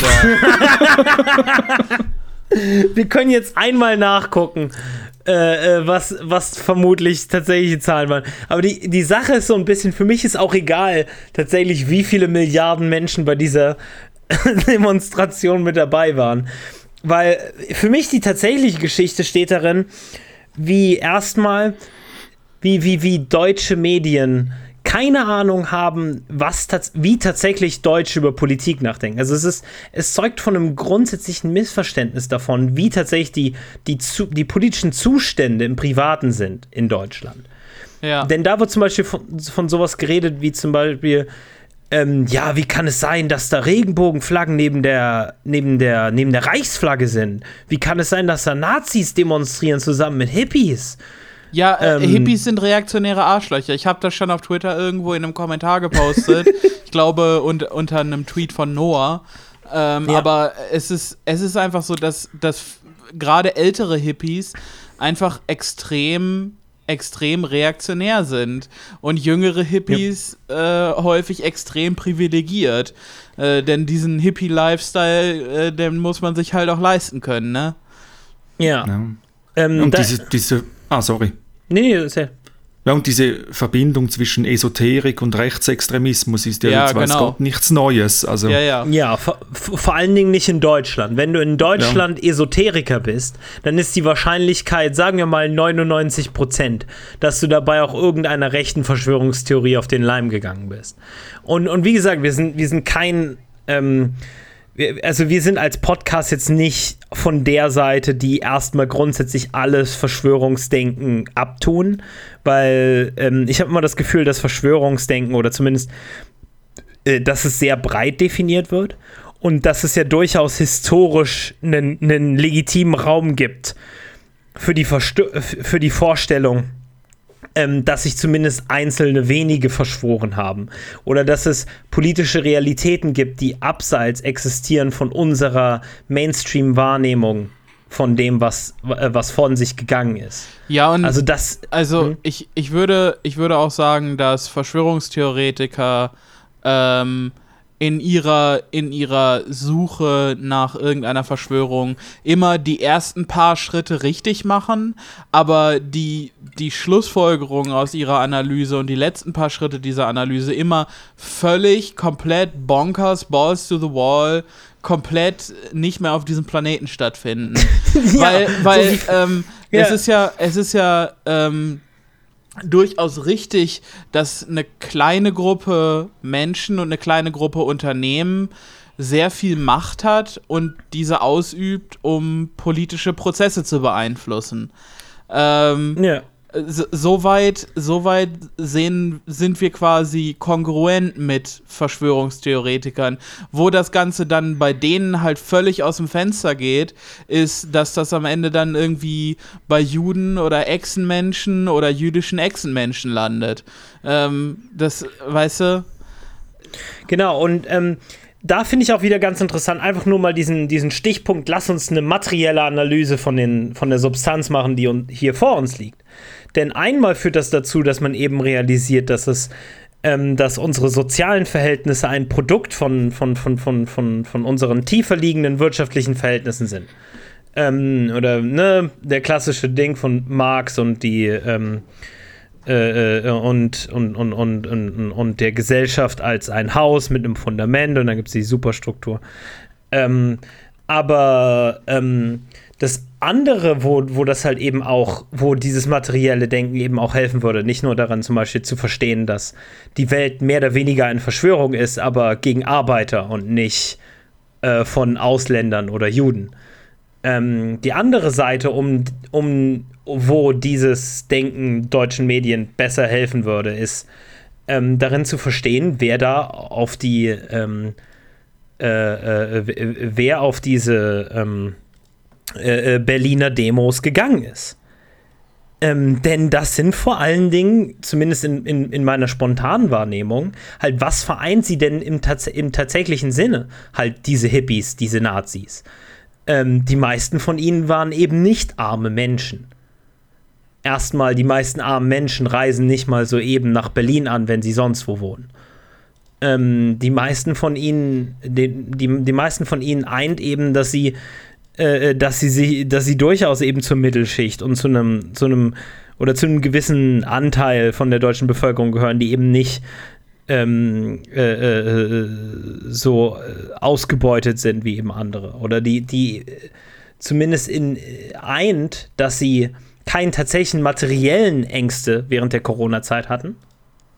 Dass, dass, es, dass es ihnen äh, dass sie nicht diejenigen waren, die rausgehen mussten, um Pizzas auszuliefern, dass sie nicht diejenigen waren, die am Rewe an der, an, an, an der Kasse stehen mussten, sondern sie, ähm, sie waren eben nicht diejenigen, die Angst haben mussten, tatsächlich daran zu sterben. Ja, ja. Also du hattest ähm, dann, oder du hattest halt Leute, die ähm, irgendwie, ich weiß nicht, Karin äh, hat das auf Twitter äh, irgendwann in den letzten paar Monaten mal so ausgedrückt, dass gerade Deutsche irgendwie auch so einen auch so einen Sinn für Unsterblichkeit haben. So, ja. so ähm, dieses, als dieses mit den Maskentragen losging, dass, äh, dass man quasi ähm, andere schützt, indem man selber eine Maske trägt. Ähm, und dann hatte Karin, glaube ich, geschrieben, und Deutsche würden dann wirklich keine Masken tragen, weil sie aus irgendeiner Art ähm, aus irgendeiner Art Unverwundbarkeitsgedanken heraus ähm, denken, sie könnten ja nie äh, Corona haben. Ähm, entweder das oder, und das ist, finde ich, mindestens genauso wahrscheinlich, ähm, sie sehen nicht, sehen nicht den Sinn darin, ihre Mitmenschen zu schützen. Ähm, das ist das eine. Dann gibt es natürlich aber auch Leute, die ähm, eben aus der reinen, also eben die durch diese permanente, dieses permanente Unverständnis, eben dadurch, dass sie nicht berührt werden von der ganzen Sache, dass sie in kleinen Betrieben arbeiten, im ländlichen Raum wohnen oder ähm, eben auch an sich nicht in irgendeiner Zwangssolidarität mit, mit armen Menschen stehen, also indem sie nicht dieselben äh, äh, äh, Arbeitsplätze haben, nicht dieselbe finanzielle Gruppe oder dieselben Parteien wählen oder was auch immer. Ähm, sind sie, äh, sind sie auch dazu in der Lage, einfach das komplett abzurechnen. Einfach komplett zu sagen, nö, das ist gar kein Ding, das ist nicht schlimmer als die Grippe. Ja, sie waren nämlich, sie haben, sie mussten ja auch nicht in den Flüchtlingsheimen leben, zum Beispiel, in denen die Infektionsrate irgendwie ums zehnfache, hundertfache größer war. Ja, und ich finde es trotzdem ein bisschen fahrlässig zu sagen, ja, das sind alles privilegierte Leute, die keine Ahnung haben. Und ich, ich will auf der einen Seite das, äh, das nicht so reduzieren und auf der anderen Seite will ich auch nicht sagen, dass man jetzt für, für Arbeiter innerhalb dieser Protestbewegung unbedingt Verständnis haben muss. Äh, oh, und, nein, nein. und so. Äh, es gibt einfach einen gewissen Punkt, den, wenn man ihn überschritten hat, man, egal wie die materiellen Bedingungen sind, halt kein Mitleid mehr verdient hat. Trotzdem sollte man sich angucken, aus was für einer Ecke diese Leute kommen, denn äh, es, es wären garantiert nicht so viele Leute gewesen, wenn da nur Mittelmanagement hingegangen wären. Oder nur Leute, die quasi vom Geld ihrer Eltern leben. Ähm, oh, natürlich nicht. Aber da sind ist, genug, ähm, äh, da sind genug so quote unquote einfache Leute hingegangen. Natürlich. Ich glaube aber, dass, äh, dass die Bewegung durchaus dort ihren, ihren Ursprung hat. Weißt du, dass es. Ja, natürlich. Ähm, dass der Nährboden für sowas zum Beispiel wie die AfD, die AfD wird sicherlich auch von vielen armen Menschen und Arbeitern gewählt, aber der Nährboden ist ja meistens in der bürgerlichen Bewegung, in Anführungsstrichen. Ja, natürlich. Ähm, und ähm, das sind ja auch dann zum Beispiel die Gelder, die da in gewisse Medienprodukte fließen, um eben ähm, falsch zu informieren. Ähm, äh, äh, wie wir das jetzt auch schon im Beispiel der Schweiz äh, äh hatten. Ähm, Zeitgenosse, du hattest ähm, äh, uns im Vorhinein auch erzählt von einem Video, was du gesehen hattest über Demonstranten. Ah ja, weil ihr es hattet äh, Ja. äh, über einen Spiegelartikel und der Spiegel hat auch auf YouTube so ein siebenminütiges Video hochgeladen, wo man einfach äh, ohne große Einordnung einfach Menschen da interviewt hat und also das passt wirklich auf keine Kuhhaut, was da geredet wurde. Das ist Wahnsinn. Also der letzte hat tatsächlich gesagt, die UNICEF, die transportiert Kinder, also entführt und transportiert Kinder zu den Eliten, also wie Gates. Und diese Eliten lassen diese Kinder gegeneinander kämpfen, also Schaukämpfe. Und wenn noch nicht genug, die Verliererkinder, die werden aufgefressen. Und dann hat der Typ dem, dem, dem Reporter-Team völlig empört gesagt, wie kann das sein, dass sie davon nichts wissen? völlig empört. Und, und das war nicht mal alles. Also was da geredet wurde, eben irgendwie äh, Gates, äh, der, der, dieser Impfstoff, das verändert das Genmaterial und und also, also Wahnsinn. Und mich würde, mich würde aus der Schweizer Perspektive halt wirklich interessieren, warum konzentriert sich das so stark auf Deutschland? Also klar, wir haben auch unsere Spinner, Ja. äh, unsere Impfgegner und, und äh, was auch sonst für ein Gesocks. Aber warum das in Deutschland so, also so in einer ganz anderen Dimension stattfindet als in der Schweiz, in Österreich, in Italien, in Frankreich, das fände ich, also ich kann mir fast keinen Reim drauf machen, warum das in Deutschland so krass ist. Die Dimension. Ich habe ehrlich gesagt noch keine Ahnung, ähm, keine genaue Vorstellung. Eins liebe ich, ich liebe, also nicht ich liebe, aber ich finde, es, es eine der witzigsten Vorstellungen ist, dass die UNICEF eine Art Kinder-Pokémon hat. Ähm, und ich hoffe, Bill Gates ähm, äh, hat, äh, schafft es demnächst seinen Kinder-Pokédex zu vervollständigen. Ähm, ich hoffe, er fängt auch alle legendären Kinder. Und Und natürlich fräst sie. und, und natürlich auch alle, alle Ei, ei, Kinder ei. mit einem alternativen Farbschema. Äh, wir nennen sie Shiny-Kinder. Ähm. ja, äh, nee, ich, ich, ich glaube, ein, eine, eine, eine so Basiserklärung für viele solche Sachen ist ja häufig einfach, dass äh, die materiellen Ängste von Menschen einfach sehr hoch sind in Deutschland und immer höher werden. Ähm, und, Ja. und vielleicht auch einfach der, der Faktor, dass die Wende ähm, Leute sehr desillusioniert hat, Leute sehr anti, anti also äh, liberal-demokratische Einstellung gegeben hat, einfach aus dem gesunden Menschenverständnis heraus, dass die Wende katastrophisch und, und, und entmenschlichend war. Aber dann, anstatt dass es irgendwie zu, zu, zu einer Verharrung auf, also bei den meisten zu einer Verharrung auf linken Ideen geführt hat, weil für die gab es ja kein Kapital in der, in der, in, in, in der Wendezeit, in der Nachwendezeit, ähm, hat es zu einer, zu einer Verstärkung von, von, von rechten Idealen geführt. Ähm, wovon halt, sagen wir mal, vor allen Dingen auch, ne, dieselben Menschen, die insgesamt finanziell von der Wende äh, äh, äh, Nutzen genossen haben, äh, sind die Menschen auch, die jetzt von, von, von diesem ideologischen Wechsel äh, ähm, Gewinne machen, ähm, weil dieselben Parteien, die zum Beispiel gegen Ausländer hetzen, sind zufälligerweise auch die konservativen Parteien, die einem äh, alles Mögliche weiter privatisieren, Neoliberalismus weiter vorantreiben.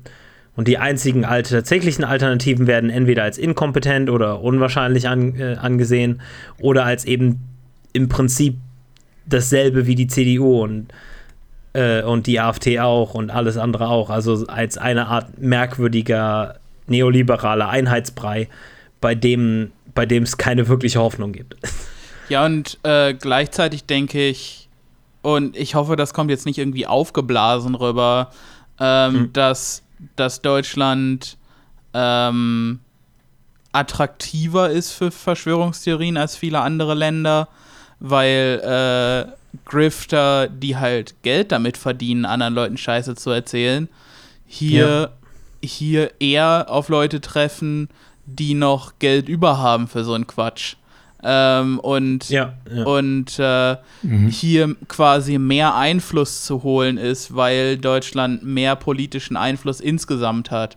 Also hier, Ja. hier so eine Bewegung zu starten, ist deutlich ähm, ist, im, ist mit Hinblick auf Resultate, auf echte messbare Resultate deutlich wahrscheinlicher. Äh, es ist deutlich wahrscheinlicher, dass echte Resultate stattfinden durch so eine Bewegung als in vielen anderen Ländern. Ja, warum? Das stimmt, ja. ja. Warum solltest du dich zum Beispiel auf die Schweiz konzentrieren, wenn du bereits ähm, Österreich, äh, äh Frankreich, Deutschland, Niederlande äh, und so einige andere Staaten hast. Also ähm, ähm, und die ähm, und du gehst ja zum Beispiel, wenn du ein rechtes Projekt startest, ein missinformierendes Projekt, wie zum Beispiel ein, ein, eine, äh, ein, ein Verleger. Wie der Kopfverlag. Gehst, gehst du ja davon aus, dass das dann ausstrahlt in Nachbarländer oder in ähm, oder zumindest jetzt in die Schweiz nat natürlicherweise durch die gleiche Sprache, äh, durch die gleiche Sprache oder das, den Ansatz, dass viele Leut, äh, Leute Deutsch sprechen. Ähm, äh, in, in der Hinsicht würde es einfach keinen Sinn, also würde es Sinn machen, dass so ein Prozess wie eben die, ähm, wie diese spezielle Form von, von, von Rechtsradikalismus die Schweiz einfach fünf Jahre, zehn Jahre später trifft. Ich wünsche es euch nicht, aber das wäre meine Vermutung. Ja, das, das stimmt natürlich, ja. Deswegen habe ich in der Aufzählung noch ein bisschen Frankreich und Italien mitgedacht, weil die natürlich auch nicht vergleichbar mit Deutschland, aber eher quasi von der Größe. Ja. Aber auch in Frankreich lese ich davon jetzt relativ wenig und in Italien auch. Hm. Und oh, in, in Italien ist, äh, ist düster. Also sobald du in Italien ähm, äh, sind die ganzen äh, Kinder und Cousins von Mussolini die stellen sich zur Wahl für die, äh, für die Lega-Partei auf und die machen das nicht trotz ihres Namens, sondern die machen Wahlen mit ihrem Namen. Ja gut, das, ja, ja natürlich, nee, ich meine es nicht, äh, was Parteien oder politische Vertreter betrifft, einfach so diese, ja, wie soll man das sagen, diese Kulturbewegung, also im schlimmsten Sinn des Wortes. Mhm. Also das, dieser das, Kulturkampf im, im, ja. im Reinsform. Das, das betrifft die, äh, das betrifft Italien eh sehr hart, weil äh, das Verlagssystem in Italien ist. Also das Mediensystem in Italien ist ja, sagen wir mal, nicht, nicht wirklich vergleichbar mit irgendeinem anderen in Europa, weil es einfach von zwei, weil es einfach zwei mhm. Leuten gehört. Und ne, Berlusconi zum Beispiel und ähm, das ist eh schon seit Jahrzehnten durchaus sehr rechts und neigt Übrigens, zu, wo wir gerade bei Berlusconi ja. sind und vielleicht können wir da auch so ein bisschen Richtung Ende steuern. Ähm, mhm. Ich habe gerade einen Tweet gelesen, der ist eine Stunde alt, von Steve Herman von äh, Voice of America News. Äh, der tweetet, former Italy Prime Minister Silvio Berlusconi, who is 83, said to have tested positive for COVID-19. uh, okay. Freunde. Connor, ja, Connor Schwed, ähm, die haben ihn verflucht. ja, ähm, ich würde sagen, Berlusconi ähm, äh, testet, äh, äh, äh, hat ein positives Testergebnis für Covid-19. Ähm, und ähm, demnächst werden ein paar minderjährige Prostituierte unangenehme Anrufe führen müssen. ah. Ähm, also, vielleicht, vielleicht kurz, noch, kurz noch, bevor wir uns verabschieden. Wie, haben, wie sind Zeitgenosse und wir zusammengekommen, Pauli? Ähm, ich weiß nicht. Darf man darüber schon reden? Äh, wird man dafür. äh, äh, äh, wird man erschossen, wenn man zu viel weiß? Ich weiß nicht. Ich glaube, das ist noch äh, unter Verschluss, glaube Ist das so? Dann, dann reden wir nicht drüber.